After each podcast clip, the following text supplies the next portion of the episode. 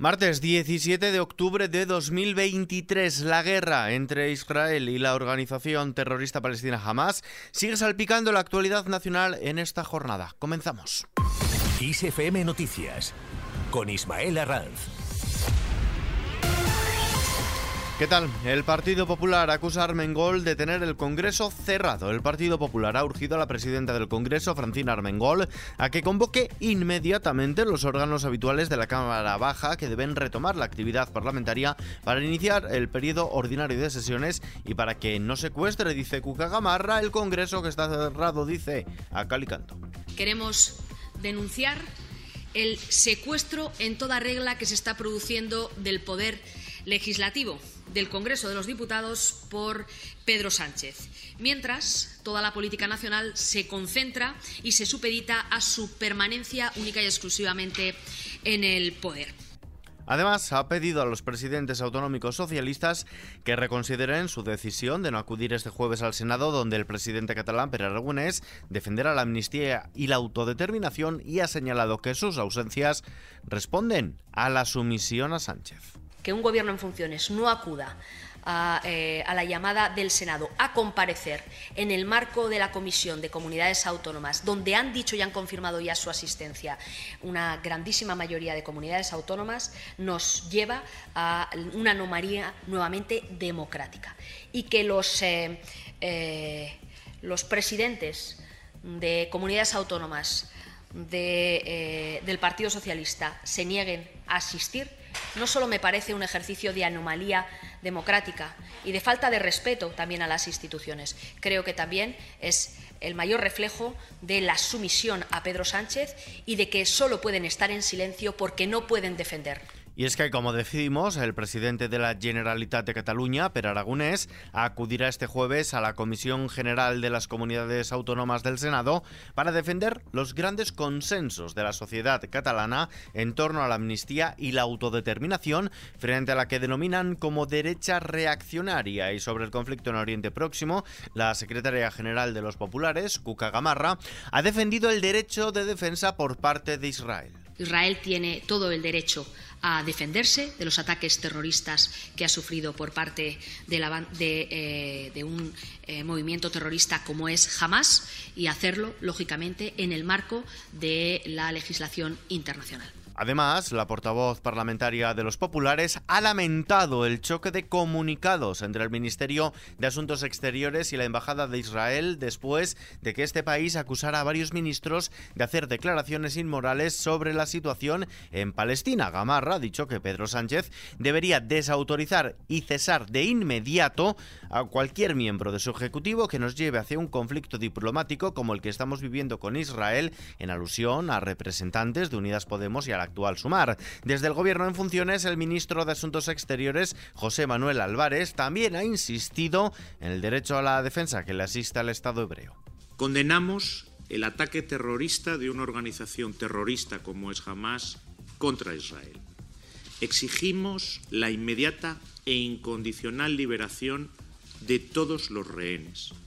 Lamentamos y deploramos todas las víctimas inocentes que se están produciendo y reconocemos el derecho de Israel a defenderse contra este ataque terrorista. Cualquier acción que se produzca para repeler este ataque terrorista tiene que ser respetando el derecho internacional y el derecho internacional humanitario. A renglón seguido, el jefe de la diplomacia en funciones ha considerado que los civiles palestinos deben ser respetados y no desplazados. Hay que diferenciar entre objetivos terroristas y la población civil. Y Gaza, la población civil de Gaza, tiene que tener garantizados los suministros básicos, el agua, la electricidad.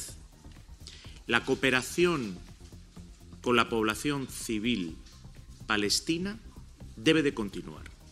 En la página económica hablamos de alquiler. Los hogares necesitan destinar el 31% de sus ingresos para pagar el alquiler de su vivienda, un porcentaje mayor que el que es necesario para la compra del inmueble, que se sitúa en el 21%, según datos que maneja el portal inmobiliario idealista. Barcelona es la ciudad que mayor porcentaje de ingresos del hogar exige para alquilar una vivienda de dos habitaciones, un 43% concretamente, seguida de cerca por Palma.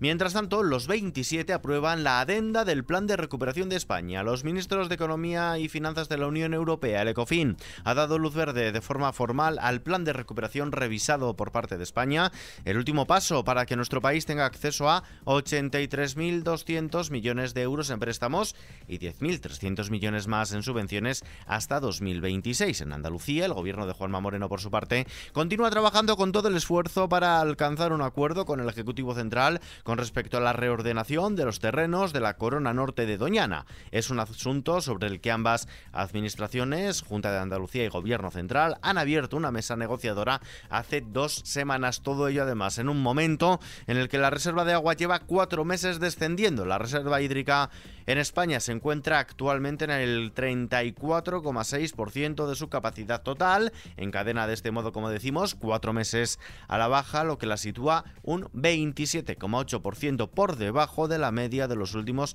10 años. Son datos facilitados por el Ministerio para la Transición Ecológica. En los mercados, la bolsa española ha ganado el 0,12%, se ha aproximado de ese modo a los 9.300 puntos después de que se hayan conocido datos que muestran cierta mejora de la economía.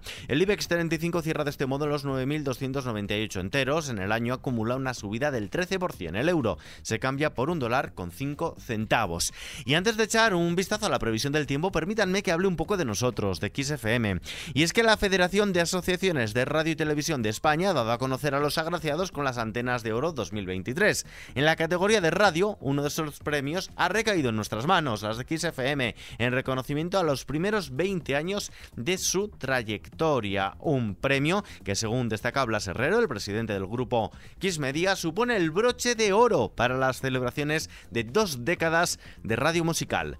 Son 20 años compartiendo la mejor música y también toda la información en boletines horarios y en podcast como este. Y es que XFM es la única cadena musical española con redacción propia de informativos las 24 horas del día, los 365 días del año. Además, en esta ocasión, las Anteras de Oro cumplen 50 años en unos premios que van a galardonar también al rey Felipe VI. Vistazo ahora sí a la previsión del tiempo. Este miércoles las precipitaciones serán más intensas en la zona pirenaica y en el sur del sistema central occidental, de la cordillera cantábrica y de Galicia, aunque no llegarán al área mediterránea mientras que se espera la entrada de un nuevo frente por el noroeste. Las temperaturas mínimas ascenderán en el área mediterránea oriental y en el Valle del Ebro y las máximas aumentarán en el levante a la baja en el resto, salvo en el Ebro, oeste de Andalucía y Extremadura, donde no se esperan cambios. Y terminamos.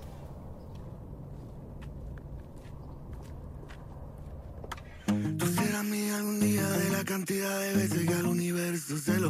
Los argentinos María Becerra y Bizarrap, el español Alejandro Sanz y el colombiano Fate serán algunas de las estrellas de la música que van a estar presentes en la ceremonia de entrega de los Latin Grammy que tendrá lugar el próximo 16 de noviembre en Sevilla. Alejandro Sanz es el español que más de estos premios atesora, concurrirá este año como aspirante en dos categorías. Los colombianos Camilo Carol G y Shakira, con siete nominaciones cada uno, son los artistas con más opciones de premio en la próxima ceremonia de estos galardones, la primera que se celebrará fuera de Estados Unidos.